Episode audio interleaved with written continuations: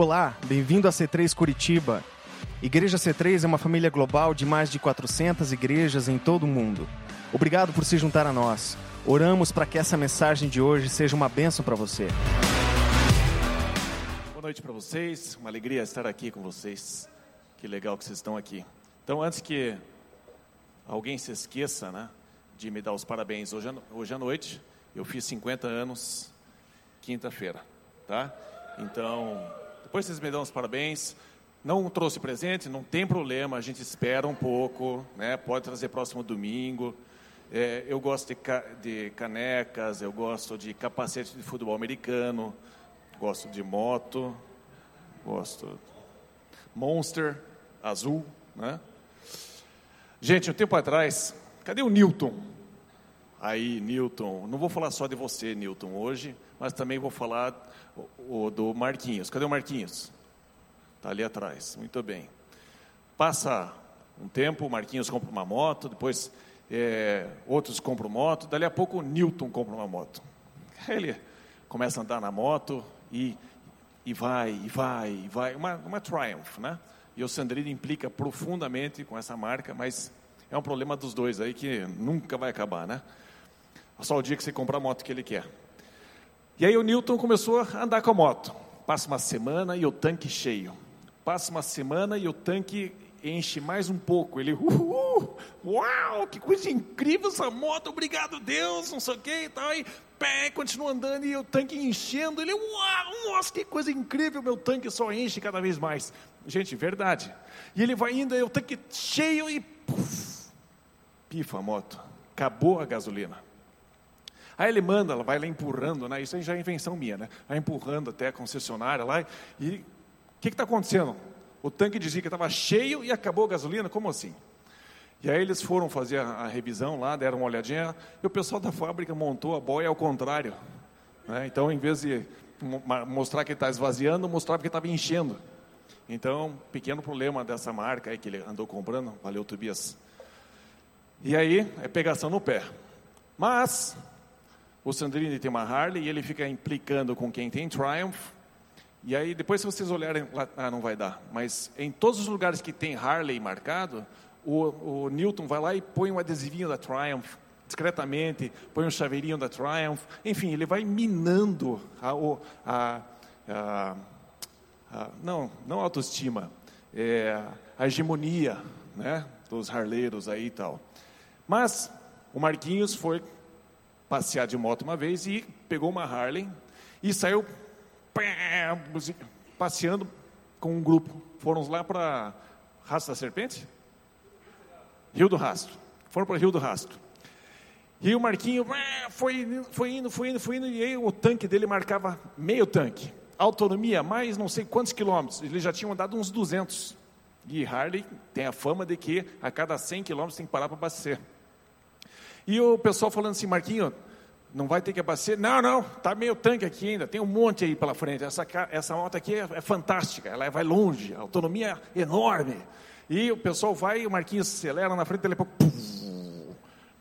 ele para, assim, o pessoal para. Marquinhos, não é, não é falta de gasolina? Não, tem gasolina, tem gasolina. Foi alguma coisa, outra coisa, não sei o que coisa, enfim. Hã? Foi uma pane elétrica aqui. Dali a pouco ele bateu a partida de novo, o pessoal tinha tudo tirado do capacete para tentar parar, para ajudar. E aí, quando, a gente, quando eles viram, o Marquinhos pum, saiu voando para provar que não tinha problema algum com a, com a moto.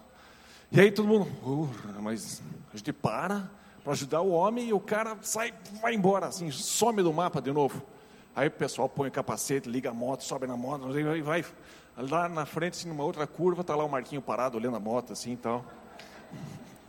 Tinha acabado a gasolina. Gente, e às vezes é assim na vida. A gente vai vivendo, vai caminhando, vai andando, vai, daí a pouco a gente esquece que tem que abastecer, não é verdade? Não tem horas que a gente está simplesmente esgotado, não tem horas que a gente está simplesmente exausto, a gente precisa abastecer o nosso tanque. Nós somos humanos e é importante a gente ter coisas entrando, porque a gente está constantemente dando. A gente está constantemente, como cristão, pelo menos a gente deve fazer isso, mas a gente está constantemente se doando para as pessoas. se doando para ajudar, se doando para orar pelas pessoas, e isso, gente, drena energia. Vai passando o tempo, daqui a pouco você está exausto. Então, a série tem esse tema, Viver na Reserva, é uma coisa que nós todos, volte e meia, incorremos. E a, e a vida é muito explicada dentro da palavra de Deus. Coisas práticas que a gente tem no dia a dia, a gente consegue aplicar na palavra de Deus. Eu gostaria que a gente aprendesse um pouquinho hoje sobre esse assunto, viver na reserva, e como a gente pode reabastecer a nossa vida. Então, para que a gente não ande com o tanque vazio, como que você e eu podemos estar constantemente com o tanque cheio? E a primeira coisa, não é a única coisa, mas a primeira e mais importante informação que você e eu precisamos praticar no dia a dia e levar como algo extremamente sério, importantíssimo, primordial, é exatamente esse pensamento aqui. Quando amamos a Deus, nosso, nosso tanque está sempre se enchendo. Nós não podemos nos iludir de que uma vez, só porque eu amo a Deus, que o meu tanque nunca esvazia. Ele esvazia sim. Senão, a gente não precisaria ter um modelo de o pão nosso de cada dia nos dai hoje. É importante a gente se alimentar, mas uma das coisas mais importantes nesse processo do nosso dia a dia nos problemas que a gente tem na família, na empresa, nos amigos, nos relacionamentos, é exatamente a falta de amor. Quando a gente começa a perceber a importância, a centralidade e do porquê que Deus fala que o maior mandamento e o mais importante mandamento é amar ao Senhor teu Deus de todo o teu coração, de toda a tua alma, todo o teu entendimento, com tudo que você tem, com tudo que você é acima de todas as coisas. Quando nós amamos a Deus, nosso tanque está constantemente se enchendo. Pense sobre isso. Pense sobre quando você é, estava apaixonado ou está apaixonado por alguém ou por alguma coisa, como aquele sentimento minimiza todas as outras coisas. Quando a gente está enamorado, quando nós estamos apaixonados, seja por um esporte, seja por uma pessoa, seja por alguma coisa, nossa tendência é estar mais feliz, não é verdade? A gente está mais satisfeito com a vida e as coisas que acontecem ao nosso redor não têm tanta importância, porque existe um sentimento muito forte dentro da gente.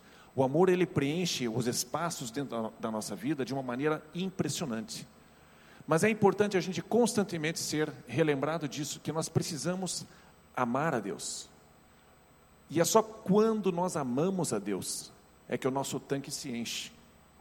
Não se eu amei a Deus, mas é um processo contínuo. Eu preciso amar a Deus constantemente, todos os dias, para que esse sentimento de apaixonado, de anestesiado, esteja me preenchendo e fazendo com que as outras coisas percam destaque, percam relevância. Faz sentido? Muito bem. Outro pensamento para você e para mim é em relação a quando, quando nós temos é, uma outra passagem que fala assim: aqueles que esperam no Senhor renovarão as suas forças, porque tem horas que as coisas que a gente espera que aconteça não acontecem. Tem horas que alguém faz alguma coisa que a gente não espera. Algumas pessoas, alguns relacionamentos, alguns negócios, certas coisas acontecem conosco, ou deixam de acontecer. E quando nós colocamos nossa expectativa, nossa esperança nas pessoas, nas coisas, e constantemente eu faço isso e você faz isso, nós fazemos essas, nós temos essas atitudes de de repente transferir para alguém ou para alguma coisa a responsabilidade de nos deixar satisfeitos. Quantos de nós, quando estamos tristes ou chateados, decidimos comer, tomar uma coisinha, para dar uma anestesiada, ou vou para o shopping, nem que seja para olhar na vitrine, mas eu vou para algum lugar. Eu preciso me alimentar, eu preciso eu, eu, eu, alguma coisa tem que me satisfazer. E a gente espera que essas coisas nos satisfaçam. E a palavra de Deus diz: aqueles que esperam no Senhor renovarão as suas forças. Não adianta só você se distrair com alguma coisa. Você precisa renovar. Deus sabe do que você é feito. E Ele diz: Feliz aquele que espera em Deus, porque Ele vai se renovar. Ele vai renovar as tuas forças.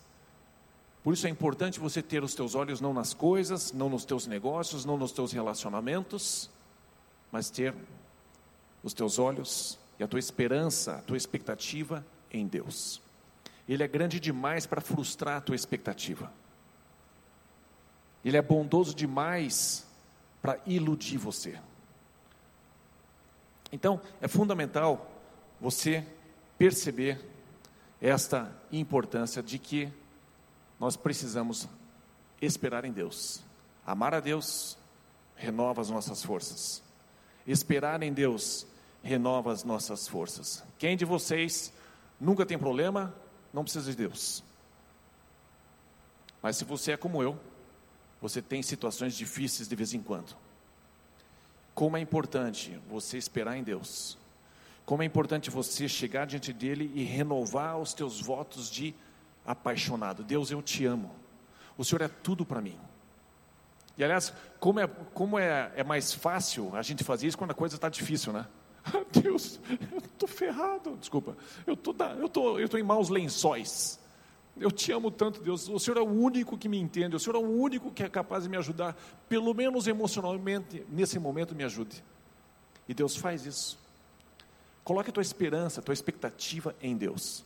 Renove os teus votos para Ele diariamente. Mostre para Ele, diga para Ele que você ama a Ele. Esse é o primeiro e maior mandamento. Quando nós temos essa, esse entendimento, nós começamos a perceber que a nossa vida começa a ter um, um significado e um sentido diferente. E cada um de nós tem é, uma data aonde a gente vai encerrar a nossa vidinha aqui. Existe uma data que Deus sabe. Um dia acaba. Um dia o fio de prata se rompe. Um dia puxa o fio da tomada. Enfim, um dia a gente vai ter contato com a eternidade. Mas enquanto isso, como é importante a gente ter uma vida equilibrada. Eu gostaria que você pensasse um pouquinho sobre isso. Desculpa, eu saí da cena só um pouquinho. Pronto, voltei. A Ana Tavares fica me chamando a atenção. Não saia muito para o lado, vai para lá, para cá. Gente, é, ah, sugestivo, Coca-Cola aqui. Um CEO da Coca, alguns anos atrás, é, tal de Brian, não sei direito o nome dele, mas é Brian alguma coisa.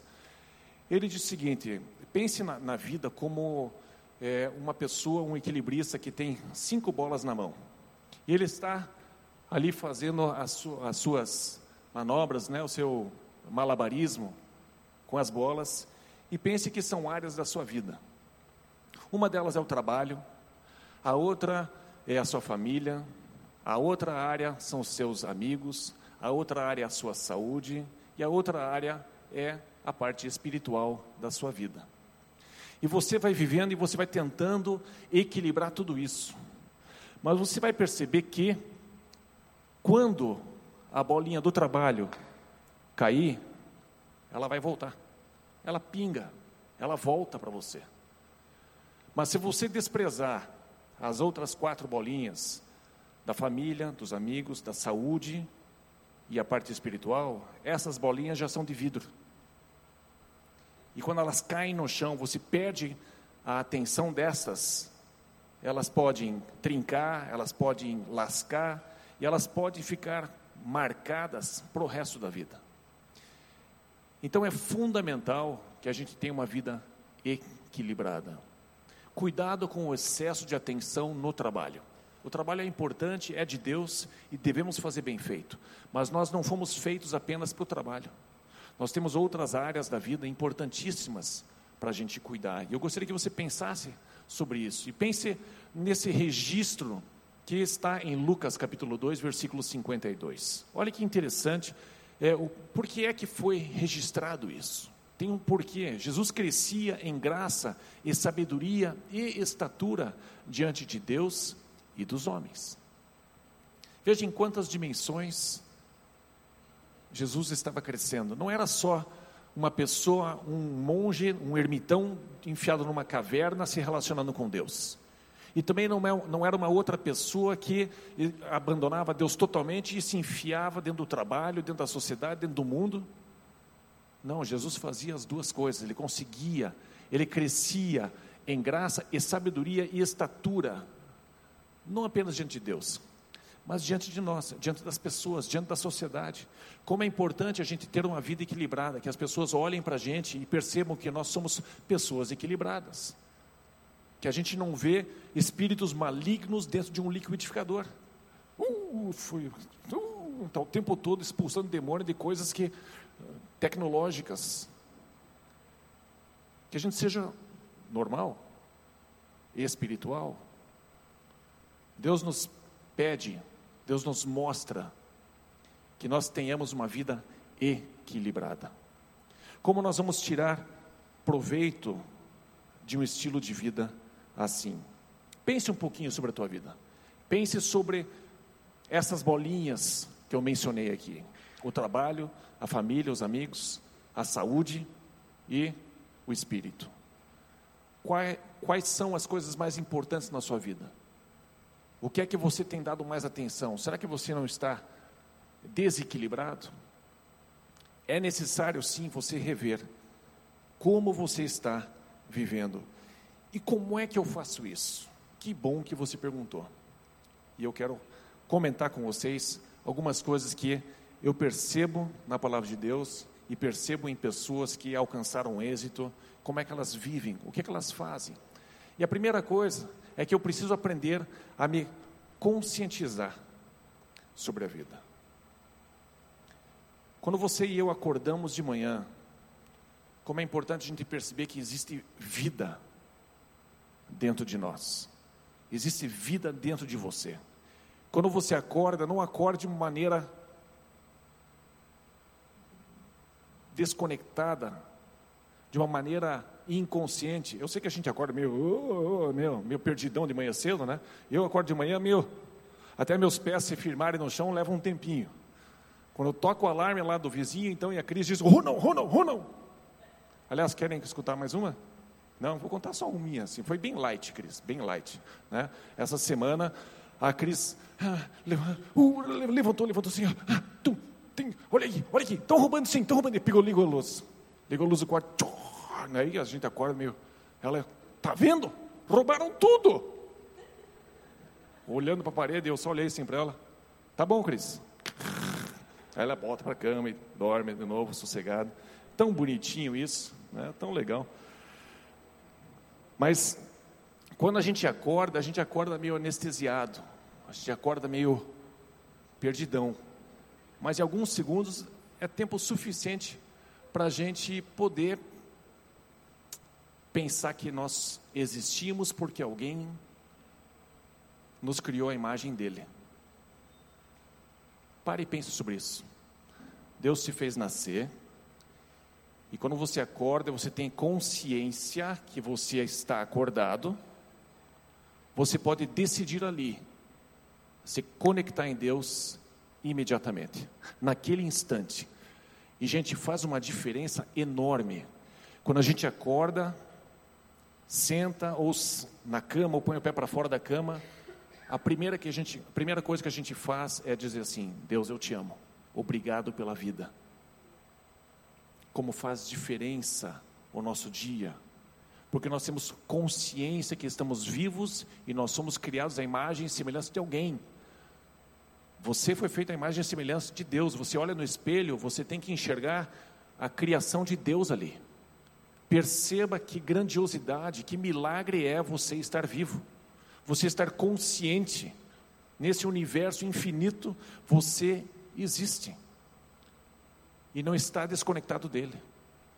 Em um momento, em um segundo, em um instante, você diz Pai, ele diz o quê?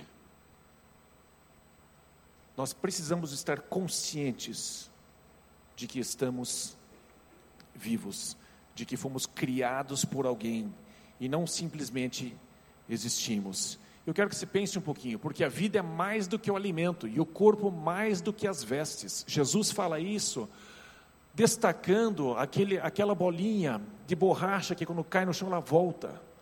Tem pessoas que se preocupam, se preocupam demais com os seus negócios, se preocupam demais com o que vai vestir, com o que vai comer, com que carro vai dirigir. E Deus sabe que nós precisamos de todas essas coisas, e Ele nos dá livremente.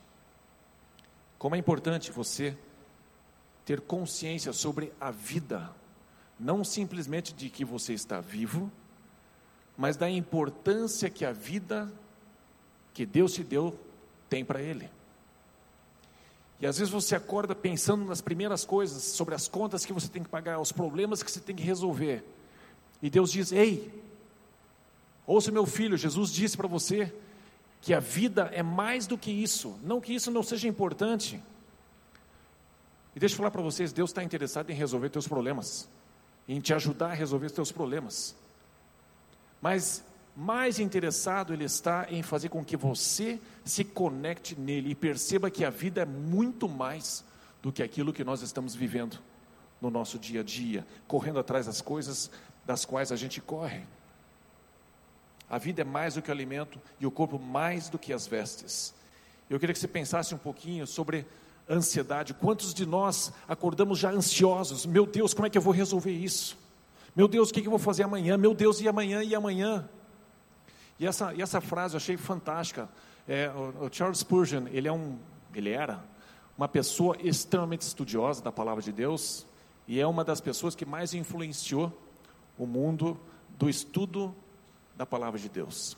E ele diz o seguinte: ansiedade não elimina os problemas de amanhã, mas esgota a energia do hoje.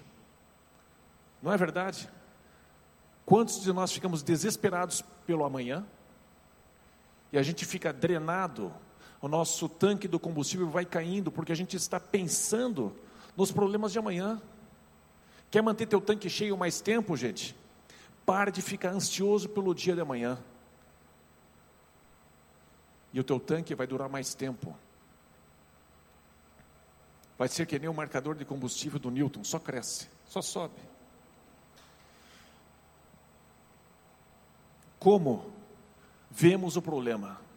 Normalmente é o problema. Tem pessoas que enxergam a mesma coisa, mas têm reações totalmente diferentes em relação à mesma situação. Por quê? Porque cada um de nós vê aquele problema de uma certa maneira. E não convém que isso seja assim, não é verdade? Convém que a gente olhe as coisas como Deus vê. Gente, Deus não está dentro da gente? Sim ou não? Deus está dentro da gente. Se você entregou a vida para Jesus, Deus está dentro de você. Jesus prometeu: aquele que, que, se você crer em mim, eu e o Pai viremos e faremos morada dentro de você. E ó, outra coisa, eu vou me manifestar a você. Olha que, que fantástico. Ele vai se manifestar. Então pergunte para ele sobre as coisas. Jesus, como é que eu resolvo isso? Vou para a esquerda, vou para a direita? Ele vai se manifestar. Ele prometeu que ia, então ele vai cumprir essa promessa. Converse com ele, fale com ele. Mateus capítulo 6, 22 diz assim: São os olhos a lâmpada do corpo. Se os teus olhos forem bons, todo o teu corpo será luminoso. Se, porém, os teus olhos forem maus, todo o teu corpo estará em trevas. Portanto, caso a luz que em ti haja, há, sejam trevas, que grandes trevas serão. Traduzindo, quando nós olhamos alguma coisa, nós vemos alguma coisa, a imagem se forma aonde? Certo? Aqui atrás, se forma na, na nossa, no nosso cérebro, para facilitar, na nossa mente. Não fica aqui.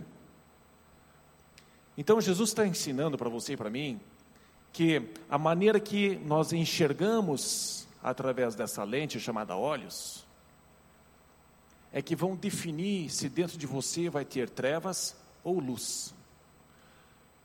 A imagem se forma aqui atrás. E a gente precisa interpretar o que nós estamos vendo. Como você vê as coisas? Jesus está dizendo: se você vê as coisas sempre ruins, sempre complicadas, sempre difíceis, sempre vai dar tudo errado, vai ser uma, uma vida muito difícil de ser vivida. Quantas trevas terá dentro de você? Porque tudo que você vê vai ser ruim. Vocês entendem o que eu estou dizendo? Estamos na mesma página? Tudo ok? Agora, se eu enxergo as coisas de uma maneira correta, positiva, peraí, deixa eu corrigir. Se eu enxergo as coisas de uma maneira que vai dar certo, que eu vou superar, que eu vou conseguir, que eu tenho Deus do meu lado, que eu consigo vencer, que eu sou mais que vencedor, eu enxergo qualquer coisa deste modo, quanta luz haverá dentro de mim, quanta postura positiva porque é difícil falar nesses termos, para vocês não confundirem com pensamento positivo, mas quanta coisa positiva nós passaremos a enxergar. E o nosso corpo todo vai andar de uma maneira muito mais tranquila, muito mais vitoriosa. Qual é a diferença entre um obstáculo e uma oportunidade? A nossa atitude é a diferença. Cada um de nós, como eu disse, vai enxergar um problema. Toda oportunidade tem uma dificuldade e toda dificuldade tem uma oportunidade. Pense sobre essas pessoas que escrevem esses provérbios modernos. Como é importante a gente aplicar aquilo que Jesus disse há dois mil anos atrás, em Lucas 2. Se os teus olhos e enxergo as coisas sempre de uma maneira negativa, você vai viver em trevas. Como é importante a gente ter a ótica de Deus em todas as coisas. E não significa que você não pode enxergar o erro. Não significa que você não pode enxergar o problema. Mas você tem que enxergar a solução e apresentar uma resposta. Porque nós fomos chamados para ser resposta para o mundo. Nós somos a solução do mundo, gente. O cristianismo é a resposta, é a solução do mundo. Mas ninguém, a mensagem de Jesus, o evangelho de Jesus é a resposta e é a solução para toda a raça humana. Posso escutar um, um amém nisso? Amém. É isso aí. Então, pense sobre como você vê as coisas. Eu preciso me conscientizar sobre a vida, é verdade. Agora, que mais? Eu preciso me conscientizar sobre o meu chamado. E eu sei que esse tema gera um pouco de, ah, meu Deus, lá vem de novo aquela história de propósito, né? Meu Deus, vou ficar desesperado, agora tem que achar meu propósito. Ah, meu Deus, eu não posso viver tranquilo. Não. Pode sim, mas não dá. Porque nós estamos sempre procurando fazer as coisas e alcançar um resultado. E eu não estou dizendo para que, que você tenha uma vida assim, que o céu tem que rasgar e ele tem que dizer: Eis que te digo, meu filho, tu serás um padeiro. Márcio, o padeiro, não. Fui. Nós temos inclinações naturais que Deus nos deu. Então, não se estresse demais. Eu, eu ouvi uma pregação fabulosa, um dia quero trazer para vocês aqui, mas do Stephen Furtick, da Elevation Church. Quem conhece? Muita gente conhece, né? Vale a pena escutar esse cara falando se você entende inglês. Mas ele diz o seguinte: é, a vontade de Deus é whatever. Tanto faz. Tome uma decisão, se agarre nela, porque Deus te fez de um jeito. Porque Deus faz tanto o querer quanto o efetuar, não é verdade? Então, se você quer aquilo, opa, Deus está nesse negócio. Desde que não seja a mulher do próximo, matar o vizinho, estrangular o cachorro de alguém, né? Tudo que é nobre e louvável, seja isso que ocupe a sua mente, os seus pensamentos. Mas é, eu preciso me conscientizar do meu chamado. E eu quero que você pense um pouquinho sobre Paulo. Talvez você não tenha nada escrito a seu respeito na Bíblia, mas Paulo tem uma história que foi registrada para que a gente aprenda com ele. E diz assim: Na noite seguinte, o Senhor, pondo-se ao lado dele, de Paulo, disse: Coragem, Pois do modo por que deste testemunho a meu respeito em Jerusalém, assim importa que também o faças em Roma. Paulo estava é, recebendo essa palavra e ele seria em seguida transportado através de um navio que posteriormente seria, é, teria um naufrágio. E no meio dessa confusão, desse desespero todo, aonde ondas vinham sobre o navio e estavam despedaçando esse navio, soldados, é, prisioneiros, todos estavam gritando, desesperados pela sua vida, e Paulo estava tranquilo. Por quê? Porque ele sabia que Jesus queria que ele fosse até Roma. O destino de Paulo não é o fundo do mar. O destino de Paulo era Roma. Então, Paulo, no meio daquela confusão toda, ele diz: Ei, ei, ei, ei, calma, sossega. Meu pai dizia assim: sossega o pito. Quem falava assim? Você falava assim também, mãe? É, sossega o pito. E aí, Paulo chama a atenção de todo mundo e todo mundo sossega. Ele diz: Olha, o anjo de Deus me falou, assim, assim, assim. Agora nós vamos fazer isso, isso e isso e nós vamos ser salvos. Nem um fio de cabelo vai se perder da vida de vocês. Como é importante nós termos esse relacionamento com Deus. Gente, Deus está vivo.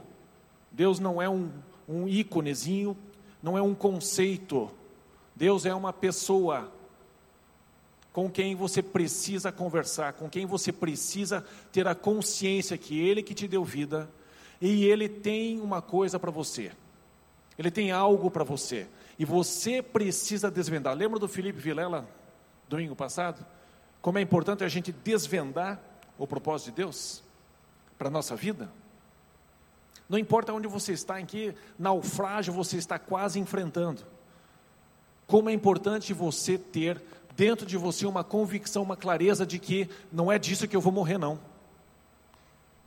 Porque se for disso que você vai morrer, você já está tranquilo, porque é disso que você vai morrer mesmo. Então, pronto, eu estou pronto. A clareza, gente, faz tanta diferença. Eu conheço pessoas que sabiam que iam morrer no dia seguinte. Eu conheci pessoas, desculpe, eu conheci pessoas que sabiam que iam morrer no dia seguinte. Eu soube da, que a minha mãe ia morrer na madrugada seguinte, porque Deus me falou. Ele me acordou às quatro da manhã, ele diz, Ronald, agora vai lá para a UTI, porque hoje a tua mãe vai partir. Gente, como é importante a gente se aproximar de Deus. Deus não é um conceito. Deus é uma pessoa e Ele fala. Desde que a gente, aliás, Ele fala tendo você ouvidos ou não. Então exercite os teus ouvidos. Exercite o seu amor de se aproximar dele, porque o amor de Deus, o amor por Deus vai preencher teu tanque constantemente.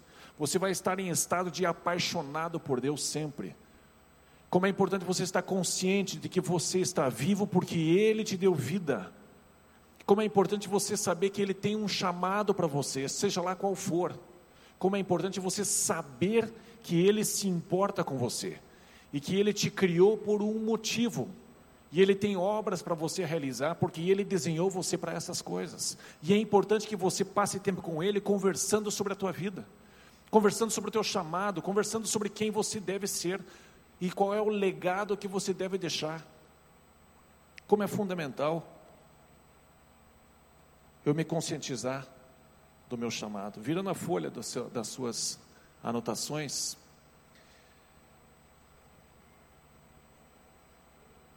Paulo conhecia sua missão divina.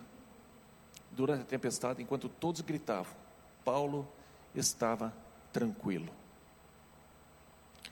Uma coisa importante, gente, é que além de eu me conscientizar aqui, eu tenho um chamado, além de me conscientizar sobre a vida, eu preciso me conscientizar de que eu fui comprado. E olha que coisa interessante. Quando você para e pensa que, poxa, eu fui comprado, o que, que significa isso? E Deus é teu dono duas vezes. Ele te criou, ele te deu vida. Mas aí nós chegamos na, na idade de tomar uma decisão consciente de que eu quero Deus ou não, eu quero Jesus ou não. E a hora que a gente se entrega a Jesus, que a gente entende que Ele comprou a nossa vida comprou a nossa salvação lá na cruz, a vida começa a ter um significado ainda maior. Porque eu começo a perceber que eu tenho valor. Eu tenho valor para Deus. Pode ser que algumas pessoas à minha volta não deem valor para mim, mais um motivo para eu esperar em Deus o valor. Mas se você parar para pensar que você foi comprado, quem é que compra uma coisa que não quer? Só os americanos. Compra um monte de coisa que depois não quer. Vai na garagem deles, lá está cheio de tralha lá. Mas Deus quer você, porque Ele pagou um altíssimo preço por você. As pessoas podem dizer que a gente não vale nada, mas a gente vale muito. A gente vale a vida de Jesus. A gente vale o Filho único de Deus. Então, vai se olhar no espelho, não pense muito a seu respeito, só perceba que Deus valoriza você. Você não precisa ficar se valorizando. Você precisa esperar em Deus a valorização dele. Não ande pela sociedade arrogantemente. Não, porque eu tenho valor. Vocês têm que me respeitar. Não. Eu preciso ter consciência de que eu fui comprado por alguém e eu tenho valor para este alguém. Esse alguém considera que eu tenho valor, porque ninguém quis me comprar. O diabo não quis me comprar. Parou para pensar um pouquinho? Ele nunca quis comprar você. Ele só quer pisar na tua cabeça. Ele só quer matar, roubar e destruir a sua vida. Mas Deus não. Ele decidiu comprar você através de Jesus. 1 Coríntios 6,20 diz assim: Porque fostes comprado por preço, agora, pois, glorificai a Deus no vosso corpo. Por preço fostes comprados, não vos torneis escravos de homens.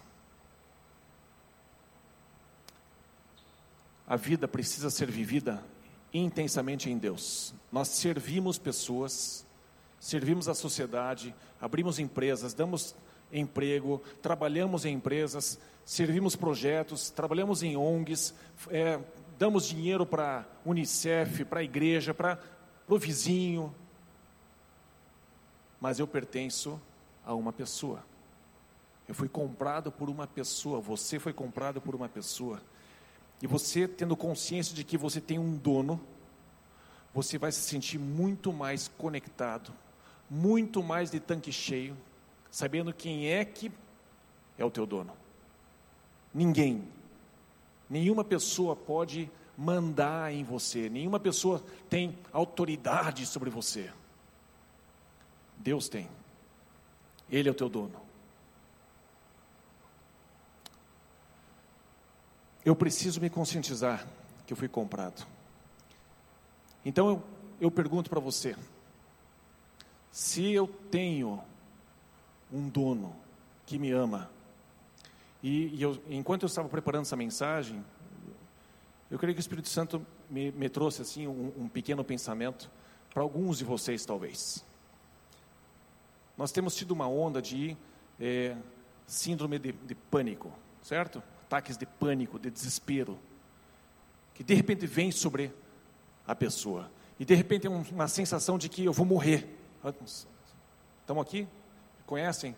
Conhecem pessoas assim? Talvez até a gente já tenha experimentado isso aqui em nosso meio. Como é importante a gente conseguir anular esta influência através dessa informação de que eu tenho um dono. Alguém, alguém, eu pertenço para alguém. E esse alguém é muito poderoso, muito forte, tem muita autoridade, ele tem toda a autoridade. Então, a minha pergunta para você: será que cabe você permitir que ataques de pânico venham sobre a sua vida? Será que você poderia se livrar dessas coisas com essa informação? Porque é importante que você tome autoridade contra essas coisas que vêm te escravizar que vem querer tomar conta de você, ser teu dono. E daqui a pouco você toma decisões, não, não vou andar de ônibus porque eu vou ficar desesperado. Não, não vou andar ali no centro porque eu vou ficar desesperado. E aí alguém começa a mandar em você e já não é mais Deus. Então, fica aí a informação para você que eventualmente sofre dessas coisas, sofre dessas ansiedades e ataques de pânico. Lembre-se, Deus é o teu dono. E o pânico não pode mandar em você. A ansiedade não pode mandar em você. Então, por isso, posso entender que nem um fio de cabelo cai sem que Deus não tenha autorizado. Mateus 10, 29 a 31 diz assim: Não se vendem dois pardais por um asse, e nenhum deles cairá em terra sem o consentimento de vosso Pai. E quanto a vós outros, até os cabelos todos da sua cabeça estão contados. Não temais, pois bem mais valeis vós do que muitos pardais. Perceba o valor que Deus coloca em você nada vai te acontecer, nada vai te acontecer sem que Deus permita. E eu tenho certeza absoluta de que ataques de pânico, esses desesperos que nós eventualmente sofremos no dia a dia, não vem de Deus. E você pode dizer não para essas coisas. Você pode dizer assim: eu, isso não vem de Deus, eu não quero isso. Jogue isso fora. Então, se isso é você, receba isso como realmente algo que, que Deus está tá comentando com você e trazendo ah, ao seu conhecimento. E eu gostaria de encerrar falando a respeito de uma coisa muito importante, que eu abri essa mensagem com essa informação. E está em 1 Coríntios 13, versículos 4 a 8, e fala sobre o amor a importância de você ter o amor por Deus preenchendo você, enchendo o seu tanque, que vai esvaziando todo dia, gente. Todo dia o nosso tanque esvazia. Mas se você perceber por que é que Deus fala para a gente amá-lo de todo o nosso coração, olha o que está escrito aqui: o amor é paciente, é benigno, o amor não arde. Deixa eu destacar isso aqui: o amor não arde em ciúmes. Ele tem ciúme. Ah, estão lá mexendo com a minha mulher. Bom, eu não tenho ciúme, então pode mexer. Não pode não. Tem que ter ciúme. O Espírito Santo ele tem ciúmes por você. Ele quer você. Ele não quer você se entregando a outra pessoa. Ele quer você para ele. Então o amor não arde, não se descontrola, não fica, ah meu Deus, eu vou matar. Vou matar aquela sirigaita aquela cretina. O amor não arde em ciúme, não se ufana, não se ensoberbece, não se conduz inconvenientemente, não procura os seus interesses, não se exaspera, não se ressente do mal, não se alegra com a injustiça, mas regozija-se com a verdade, tudo sofre, tudo crê, tudo espera, tudo suporta. O amor jamais acaba. Se nós andarmos neste amor, gente. Se nós andarmos nesta sabedoria, nesse estilo de vida que Deus nos orienta a ter, o nosso tanque vai estar constantemente sendo enchido, porque ele vai sendo to é, todos os dias, ele vai sendo drenado. Quantos de nós aqui já percebeu que passou muito tempo vivendo na reserva? Quantos de nós já percebeu que a nossa vida ficou seca? Parece que de repente acaba a gasolina e a gente não quer mais para nenhum lugar. Quantos de nós precisamos reativar esse pequeno pensamento, esse grandioso mandamento de amar a Deus com todas as tuas forças? Gente, o amor jamais acaba. Nunca diga que o teu amor por alguém acabou. Porque se ele um dia existiu, ele não vai acabar. O amor por Deus que você diz que tem hoje, não vai acabar. Você precisa simplesmente, todos os dias, da mesma forma que o pão nosso de cada dia, você precisa dizer para Deus: Deus, eu te amo. Eu até gostaria de demonstrar meu amor melhor para o Senhor, mas eu só quero te dizer: eu te amo. Me perdoe pelo, pelo que eu estou fazendo de errado, mas eu te amo. O amor vai encher teu tanque. O amor vai fazer você ir mais longe até o último dia da sua vida. Amém?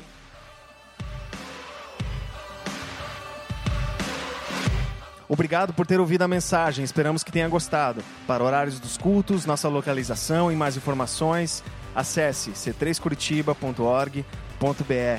Deus te abençoe, um grande abraço.